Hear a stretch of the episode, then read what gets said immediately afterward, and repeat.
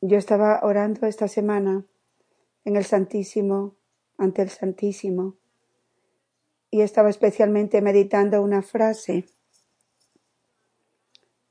del último mensaje que el Señor nos dio, donde nos dijo, perseveren en vivir todo lo que les he enseñado. Y dije, mi Señor, tú nos has enseñado tanto. No puedo ni recordarlo todo, todo lo que nos has enseñado. ¿Qué es lo que específicamente tú quieres que las madres de la cruz se centren en eso hoy de todo lo que nos has enseñado? ¿Cuál es, qué es lo más importante para las madres de la cruz? Y sentí, inmediatamente el Espíritu Santo me llenó el corazón y me enseñó que fuera el martirio del corazón. El martirio del corazón, el sufrimiento de la soledad y el silencio. Y fue muy hermoso porque vine de la, de la iglesia y tenía acompañamiento con Amy. Y, en, el principio de la oración que estaba dirigiendo la oración Amy, ella mencionó las tres cosas, así que fue una confirmación del Señor. Así que voy a compartir con ustedes hoy mi propia meditación en estos últimos días. Voy a estar también mirando en el camino si pueden también seguirlo desde con sus libros, si lo tienen con ustedes, y también del libro de Conchita. No sé si muchos de ustedes lo tienen este libro. Nuestra Señora de la Soledad, la Soledad de María. Este libro viene junto del libro del diario, el diario de una madre de familia. Hay una sección en ese libro, en la Soledad de María, todo de este libro viene del libro del diario. Así que si tienen el libro del diario, aunque vayan, ahora que van a México, llévenlo con ustedes. Y les voy a enseñar. A través de esta enseñanza, yo siento que el Señor quiere darnos un entendimiento más profundo lo que es el sufrimiento de la soledad. Así que quiero ir primero en el camino a la sección 3, 3, C, 3C. El martirio interior de María. En español, el padre Jordi lo terminó hasta el, capítulo 4. Las páginas y el inglés son diferentes, pero la sección y los números son lo mismo. En esa sección al principio Voy a estar traduciendo, no leyendo porque no tengo delante mío. Habla unas palabras del Papa Francisco que habla del martirio de María del Corazón. En el libro en inglés es la página 140. Y yo voy a compartir con ustedes la última frase. Creo que es la última frase. Lo tengo en lo que dijo el Papa Francisco. Dijo, nuestra Señora hizo suyo el dolor de su Hijo y con él aceptó la voluntad del Padre en la obediencia que da fruto, que da la verdadera victoria sobre el mal y la muerte.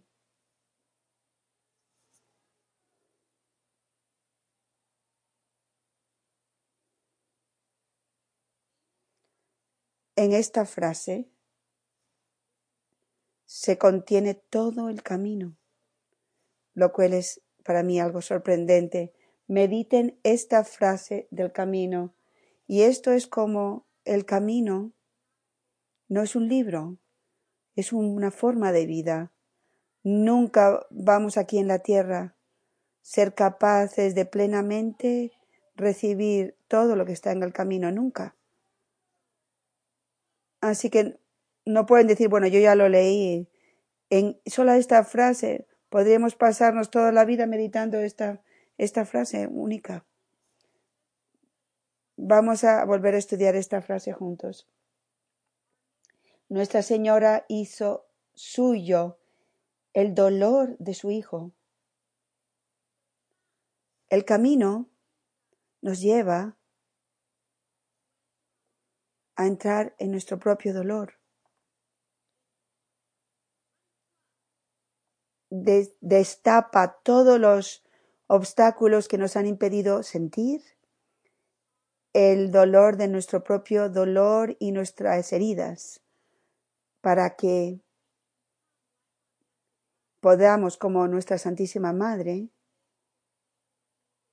hacer el dolor de nuestro Señor nuestro propio. La, la diferencia del camino y, de, su sanación en, en, la diferencia con cualquier otro, otra forma psicológica por la que vamos a los terapeutas y todo eso, es que el corazón humano en nuestro pecado natural, todos tenemos tendencias en nuestro dolor a permanecer en nuestro propio dolor. Es en nuestro propio sufrimiento. Lo que el Señor nos, nos enseña en este proceso de sanación en el camino es siempre movernos fuera de nuestro dolor, pero a través del, del dolor llegar a conocer el dolor de Jesús.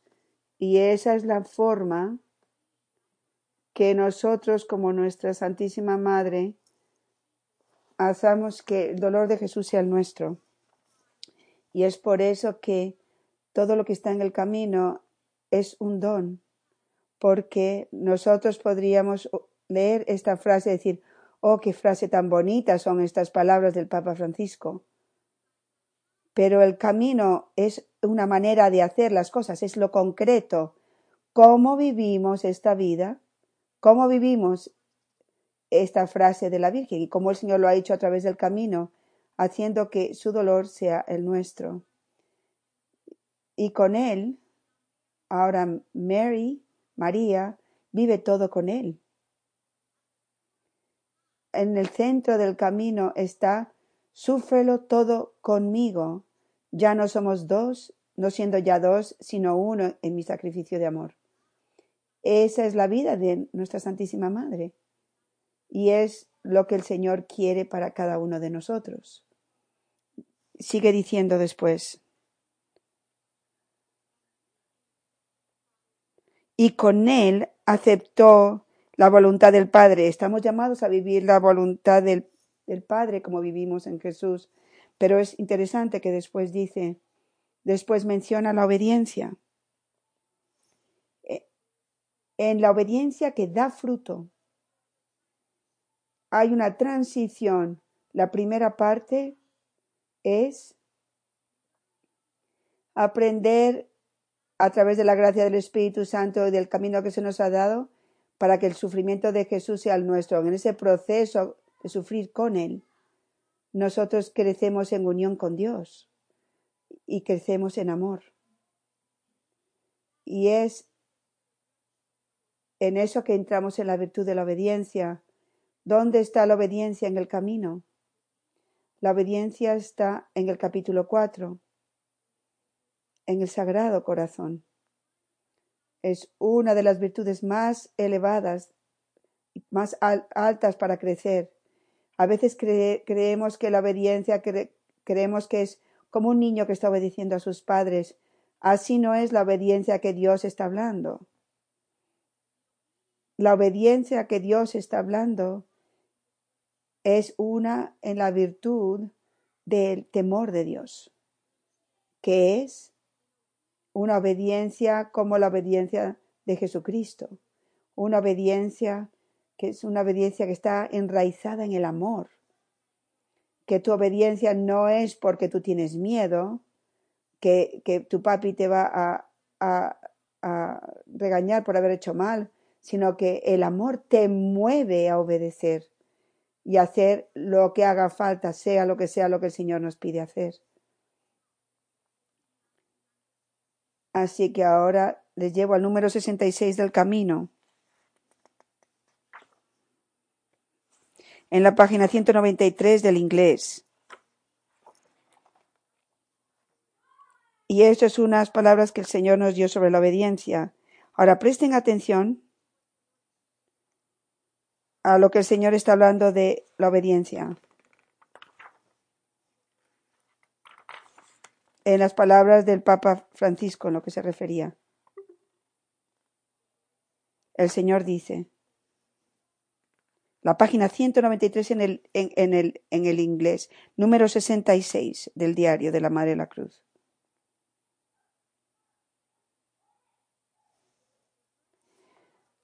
La virtud de la obediencia es el fruto de una transformación interior grande. El camino es ese proceso de llevarnos a esa transformación interior y la obediencia es el fruto de esto. Porque requiere que ustedes vean con los ojos de sus almas y escuchen la voz de su Dios que los guía. Es la virtud que crece de la humildad y de la pureza de corazón. La virtud de la humildad empieza al principio del camino, en el capítulo 2.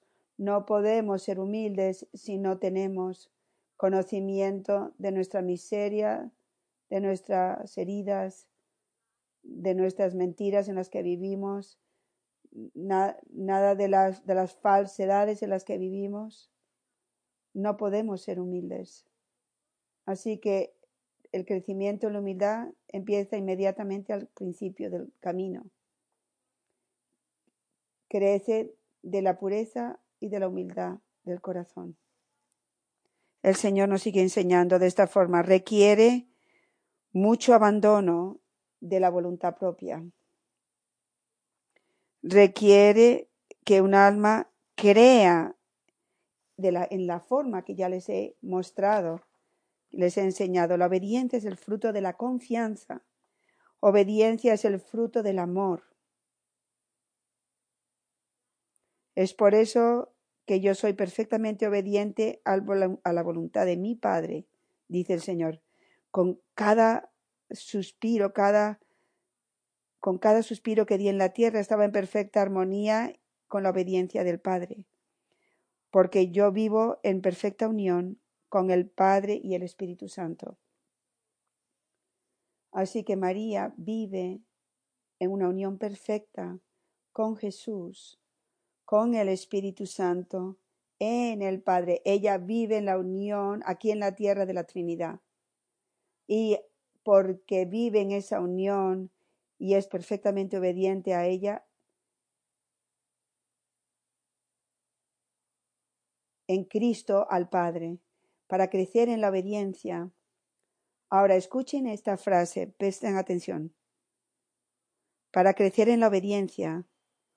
Crecer en la obediencia es crecer en una profunda atención a los movimientos y a, los Um, movimientos, a los movimientos y a, los suspiros del, Espíritu Santo en nuestras almas. Crecer en obediencia es crecer en una mayor atención. Satanás siempre va a intentar atacarnos, atacar a las madres de la cruz, distrayéndonos, porque tanto de la transformación que tiene que tomar lugar en el corazón de una madre mm, de la cruz es una, una, una transformación interior y, y, una, y no podemos tener esa atención interior si estamos siempre distraídos y ocupados y con mucho ruido. Es imposible.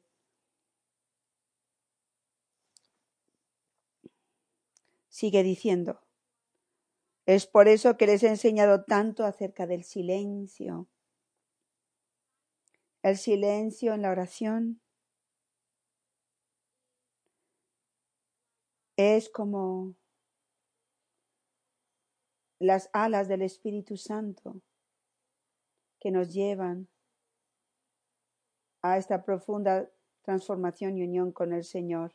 Es imposible ser madres de la cruz, convertirnos en madres de la cruz, si no somos mujeres de silencio. Es imposible. Y es, y es una de las virtudes más difíciles, posiblemente, para que nosotras crezcamos en ella. Es la más difícil, posiblemente. Perfecta obediencia a mi voluntad es, dar, es tu respuesta de amor a mí. En lo que seamos capaces de escuchar la voz de Dios, sentir y conocer sus movimientos en nuestro corazón y ser obedientes, esa es la respuesta al amor. Cada vez que nos somos obedientes es como si le estuviéramos diciendo no al Señor y no amamos. Nuestra transformación es en el amor, recibir el amor de Dios y, y ser el amor de Él para los demás, la obediencia, es mi voluntad, dice el Señor. La, es la perfecta obediencia a mi voluntad es la respuesta en el amor. Así que crecer en el silencio nos mueve en un proceso. Primero, tenemos que mortificar nuestra carne, nuestra, nosotras mismas. Y lo aprendemos en la sección de silencio en el camino. Tenemos que estar atentas a nuestra forma de hablar. Tenemos que estar atentas a nuestra falta de silencio. Tenemos que estar atentas a nuestro constante ruido interior. Tenemos que mortificarnos tomando lugar, tomando el tiempo de, de, de, orar en silencio sin tener algo que leer, porque a veces podemos estar en presencia del Señor y pasar todo el tiempo leyendo. Porque estar en silencio con el Señor es muy difícil muchas veces para nosotros. Pero tenemos que trabajar en ello. La meta es estar internamente, internamente silenciosos a pesar del ruido y el caos que tengamos a nuestro alrededor. Yo quisiera darles un ejemplo, un ejemplo porque no, no creo que le importe a Amy. He conocido a Amy ahora desde hace años, a nuestra hermana Amy, en Maryland, Amy y Jack. Como todos ustedes saben, Amy y Jack están atravesando un tiempo de sufrimiento. Amy ahora mismo Jack no puede hacer casi nada. Amy tiene que ser madre, padre. No tiene ningunos miembros de la familia que estén cerca. No tienen esa ayuda de nadie. Tiene que hacer la escuela en casa, cocinar y limpiar. No para. Amy es una madre de la cruz que está acostumbrada a una profunda vida de silencio en la oración y de repente, después de todos estos años, no tiene tiempo para orar y casi no tiene ningún silencio. Hay mucho, eh, en cierto modo hay un caos constante. el ritmo de la familia se ha puesto de, de cabeza. Y mientras que nosotros hablábamos, una de las cosas que yo me di cuenta que aprendí de Amy es que todos tenemos que llegar a un punto en el silencio donde entramos el silencio desea lo que sea que está ocurriendo en nuestra vida. Quiero que escuchen, como quiero que vean, que piensen en el silencio como si fueran los brazos del Espíritu Santo. Por lo tanto, Amy en su vida ahora mismo. El Señor está quitándole ese silencio, ese tiempo a solas de oración. Pero sin embargo, a través de los años de su formación como Madre de la Cruz, ella está, es llamada a entrar el silencio en medio del caos, del sufrimiento, abrazada con los brazos del Espíritu Santo, que es el silencio en sí mismo Si uno piensa en nuestra Santísima Madre, una mujer de profunda silencio y oración durante la pasión. Hay una confusión constante, total, un caos total, ruido, odio y Satanás está presente. Si recuerdan en la película de la Pasión, Nuestra Señor, Nuestra Santísima Madre mira y ve a Satanás obrando en la pasión. ¿Cuál era eh, la meta de Satanás para, eh, para Jesús y María? Traerlos, llevarlos a la desesperación, a que se dieran por vencidos, a que dudasen, a que perdieran su paz. Si ustedes miran a Jesús y a María, María mira a Satanás, se da, se da, se da cuenta que él está ahí y, y trabajando, obrando, pero que Dios está permitiendo esta cosa horrible que esté ocurriendo, porque el plan de Dios en medio de todo ese odio es traer la salvación del mundo. Lo mismo toma lugar en nuestras vidas. Dios va a permitir tiempos de caos, de confusión, de odio, de oscuridad, Satanás va a estar presente ahí. ¿Qué es lo que Satanás quiere hacer en ese momento? ¿Qué es lo que quiere Satanás ahora mismo con Jack y con Amy? Satanás quiere que estos dos almas víctimas se desesperen, que pierdan la esperanza, que pierdan la fe, que duden. Jesús permite esa prueba para la salvación de las almas. Jesús está, está es, siendo también tentado por Satanás, pero persevera y a través de esto Jesús es perfeccionado. Así que necesitamos entrar, aun cuando no podemos orar de la forma que estamos acostumbrados a orar, tenemos que entrar en silencio, de sea lo que sea lo que el Señor está permitiendo en nuestras vidas y abrazar. Esto creo que va a tener que ser dos enseñanzas tanto que quisiera compartir con ustedes. Vayan al número eh, ciento, es la página 267 en el libro en inglés. Se llama A través de los brazos del silencio. Abracen a mi cuerpo crucificado. Es el número 102. Es la fecundidad de la vida de una madre de la cruz, escuchen bien, no está en lo que hacemos necesariamente, sino en nuestra vida interior. Es vivir la vida vibrante del martirio interior en todo momento. La clave para nosotros como almas víctimas no es cuánto sufrimos o cuánto cuán grandes son nuestros dolores, la clave es el amor puro en el que sufrimos y nos abandonamos a ese sufrimiento con Cristo. El poder de nuestro, nuestra victimaxo intercesorio está en el amor. Todos en el mundo sufren, pero la mayoría de las personas sufren de una forma pobre.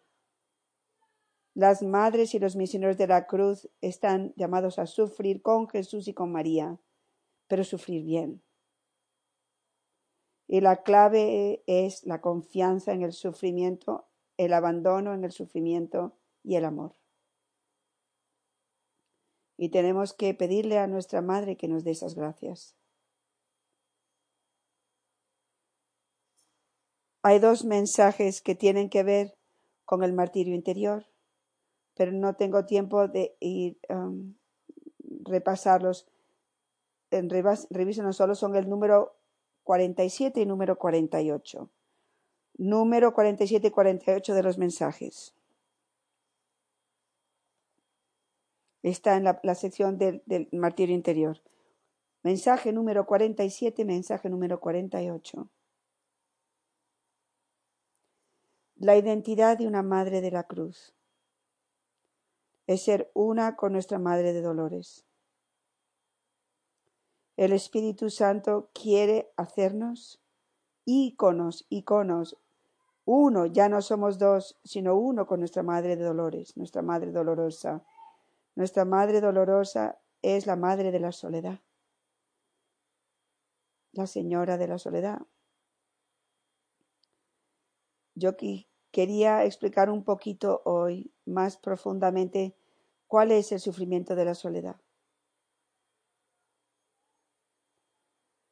En el libro de Conchita. Si tienen ese librito, estoy tomando las páginas desde este librito, pero van a escuchar lo mismo. Voy a compartir cosas con ustedes. Dice, su corazón está presentado con rosas la rosa mística. Pero debajo están las espinas. Las rosas significan las gracias para sus hijos, adquiridas con los más infinitos dolores, con las lágrimas y con martirios.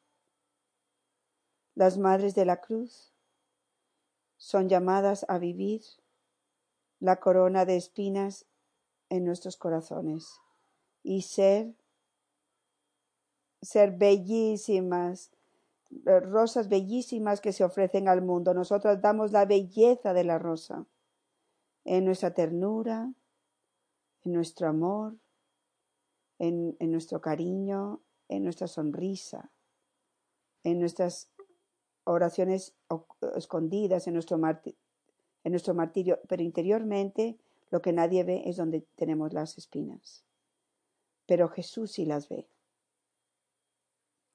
Es por eso que el hábito y el, y el, y el traje de novias de las Madres de la Cruz tiene el corazón inmaculado de María con las espinas escondido debajo del escapulario, porque eso es lo que nosotros somos. En el libro, en la página 13 del Diario de la Madre, la palabra soledad es difícil de traducir significa al mismo tiempo soledad, aislamiento y martirio silencioso con fe pura. En una aparente ausencia de Dios y de su Hijo que ahora está en el cielo. Yo diría que uno de los mayores temores de los miedos de, con las personas, de las mujeres con las que yo hablo, es el sufrimiento de la soledad. Tenemos un enorme temor, un enorme miedo a estar solas. Hablo con mis hermanas en Colombia, algunas de nuestras hermanas solteras, y tienen estos, son buenos sueños, son sueños de, tener un esposo, casarse, tener hijos, y tienen un miedo enorme del sufrimiento, de la soledad. Y sin embargo, las mujeres casadas tienen un miedo también a la soledad, vivido de una forma diferente, aprendiendo a entrar y a recibir a través de los brazos del silencio en los sufrimientos de la soledad es algo muy importante para, para la altura de la fecundidad de una madre de la cruz. Ese es lo más alto, es, es el pico más elevado. En el libro, en la página 14 del Diario de la Madre de la Cruz de Conchita, dice, son las palabras del Señor a Conchita. Cada vez que María, mi Santísima Madre, debido a mis ausencias, estaba triste de cualquier forma, ella de hecho siempre me echaba de menos. Inmediatamente se lo ofrecía al Padre para la salvación del mundo y la, la iglesia naciente. Cada vez que María sintió esa tristeza, no tener a su hijo con ella a su lado, ella inmediatamente unía ese dolor con su, con su hijo al Padre. ¿Cuántas veces nosotras como mujeres nosotros sentimos esa tristeza en el corazón? ¿Cuántas, cuántas de esas tristezas inmediatamente las unimos? ¿Ven por qué la vida de una madre de la cruz es tan profunda, tan, tan, tan rica, tan intensa, que tenemos que vivir en, en atención, con profunda atención, cada, cada sufrimiento. Así vivió María, pero para poderlo vivir así, tenemos que estar tan atentas constantemente a lo que estamos sintiendo, lo que está ocurriendo, para que podamos ser constantemente esa unión de, de tristeza, de dolores con los de María, para el mundo, para la salvación de las almas. Sigue diciendo. Y también le dice Jesús a Conchita y nos está diciendo también a nosotros, tú has empezado una, una etapa diferente de, de, la vida, nosotras todas como madres de la cruz, que será una reflexión de la, de, de la que fue la vida de María. En atención sin perder ningún sufrimiento, que, que con, unidos a los míos serán, tendrán valor. Así que mantengan estas palabras en su corazón, la vida sobrenatural, todos los sufrimientos de la soledad, para que sea, sean gracias para los beneficios de sus hijos, la vida sobrenatural, todos sus sufrimientos de soledad. Así que también hay un proceso de progresión en nuestra comunidad y en nuestro camino. De entrar el sufrimiento de la soledad. Nos explica en el libro de María, eh, del libro de la soledad, so, sufrir de la soledad externa y internamente igual. El sufrimiento exterior, de, su soledad era el perder físicamente, de hecho, a su hijo. Pero había un, había un sufrimiento mucho mayor interior del sufrimiento de, de, de María que fue Después de que Jesús asciende al María sufre el abandono de la Trinidad. Es importante que nosotros lo entendamos. Ella tiene la, a la Eucaristía y vive en la Eucaristía. Tiene amigos, tiene a los apóstoles que la aman, tiene santas mujeres que la aman, no es que no tiene a nadie. Pero ella entra, eh, todos esos años que ella se quedó en la tierra después de la ascensión de Jesús, ella no siente ya la Trinidad. Imagínense, de vivir en esa intimidad tan profunda con el Padre, el Hijo y el Espíritu Santo, de repente se siente completamente abandonada por Dios. Eso es lo que Jesús vivió en la cruz. Él dice, Señor, Señor, ¿por qué me has abandonado? Padre, Padre, ¿por qué me has abandonado? Jesús vive la soledad de la cruz sintiendo. Todos sus sentidos humanos sienten el abandono de Dios y sin embargo Jesús se abandona en los brazos del silencio, en, el abandono y nuestra salvación viene de ese abandono. María vive el mismo abandono. Ahora bien, ¿dónde está esto en el camino? Van al segundo clavo. El segundo clavo es la purificación.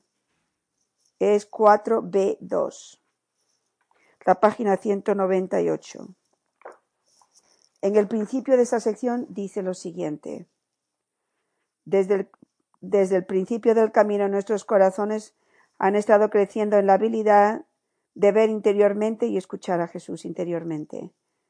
Nosotros entramos una relación íntima con Jesús, con Cristo, a través del camino. Ahora, ahora algo ocurre en este segundo clavo, ya nos sentimos sus consuelos. Es como si Jesús se escondiera de nosotros. Al final de la vida de Conchita, ¿saben lo que ella dijo? Ella, ella le dice a Monseñor Martínez, es como si nunca lo hubiese conocido. ¿Qué está viviendo Conchita al final de su vida? El sufrimiento de la soledad. Ella entra a la gracia, la gracia más grande de unión con Jesucristo, con Jesús crucificado, es el sufrimiento de ese abandono, la soledad. La Madre Teresa lo vivió durante años, igual que María. La Madre Teresa tenía una intimidad profunda, una unión íntima profunda con Dios y la, con la Trinidad. La Madre Teresa de Calcuta recibe la sed de, Jesús. Ella recibe el amor de su amado y lo ama en esa sed. Y después de un, tiempo, ella no lo abandona, pero uno se siente abandonado y ella vive en esa oscuridad de la fe durante años. Miren la fecundidad de la vida de la Madre Teresa. La gracia de la vida de la Madre Teresa fue tan grande porque gracias a, la soledad de Jesús y María crucificados. Eso es lo que yo siento que nuestra Santísima Madre antes de México nos está llevando a vivir eh, como madres de la cruz.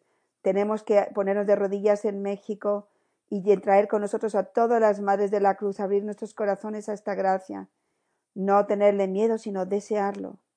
Eso es lo que el Señor nos dice en el número 67. Se llama, es la segunda clavo de la purificación. Ahora vives en, la, en paz en la oscuridad de la fe sin mis dulces consuelos. Un alma sola puede entrar. Esta gracia si han entrado en intimidad, porque si no, no sufrirían nada. Es como si tienen que tenerlo para después perderlo. Si entran en la intimidad, es como si fuera un novio.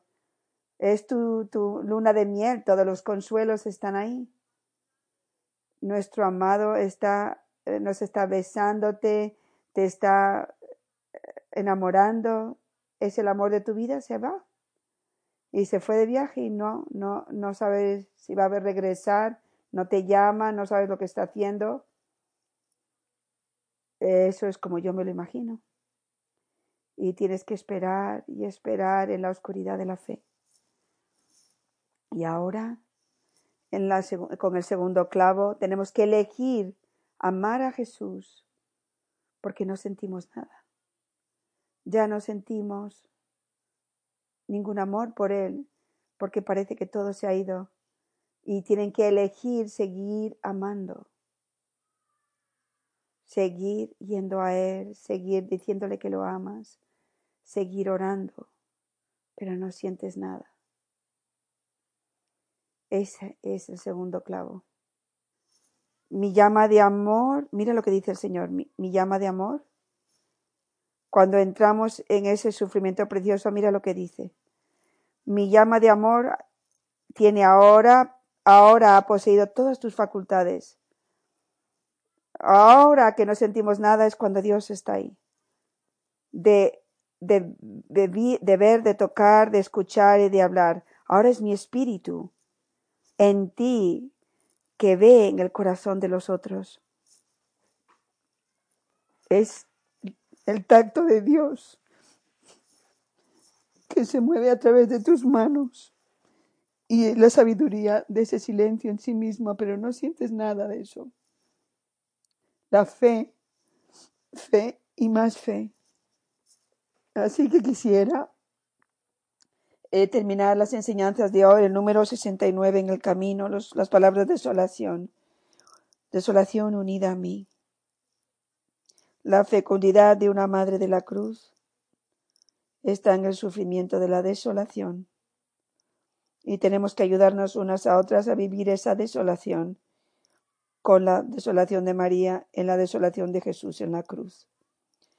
Ahí es donde el poder de nuestra gracia como, como santas mujeres de Dios, en la, de madres espirituales, va a dar la mayor luz, la, va a traer el número mayor de hijos. Es en la desolación. El Señor nos dice, número 69, en tiempos de desolación, tu vida tiene el mayor poder y es cuando es más fecunda. En mi desolación, en la cruz, mi vida enseñó de forma más brillante el amor de Dios Padre. Mi desolación hizo mi fe en mi Padre irradiar en perfección, irradiar su perfección. A través de mi desolación di vida a mi iglesia y a todos sus sacramentos. A través de mi desolación di vida, traje al mundo a todos mis hijos, los sacerdotes. A través de mi desolación el Espíritu Santo ensanchó el corazón maternal de mi madre para que abrazase a toda la humanidad. Es en sus tiempos de desolación, la desolación de ustedes, que el Espíritu Santo y mi Madre quieren unirles a ustedes más íntimamente a mí. Es en sus tiempos de desolación de que se les da a ustedes la oportunidad y la gracia de sufrir conmigo. Es a través de la desolación de ustedes de que ustedes pueden llegar a conocer el dolor, el sufrimiento y el amor de mi corazón. Es a través de la desolación de ustedes unidas a la mía que la vida de ustedes también será más fecunda. Mi desolación fue tan importante para la salvación del mundo que el Padre quiso que mi madre continuase sufriendo mi desolación en la tierra. Su sufrimiento de soledad fue su continuación de mi desolación. ¿Ven? Eso es lo que el Señor nos está explicando a nosotros. El sufrimiento de la soledad de nuestra Santísima Madre es la participación de su desolación. Y produce y continúa a producir una, un baño de gracias para el mundo yo deseo una lluvia de gracias para el mundo.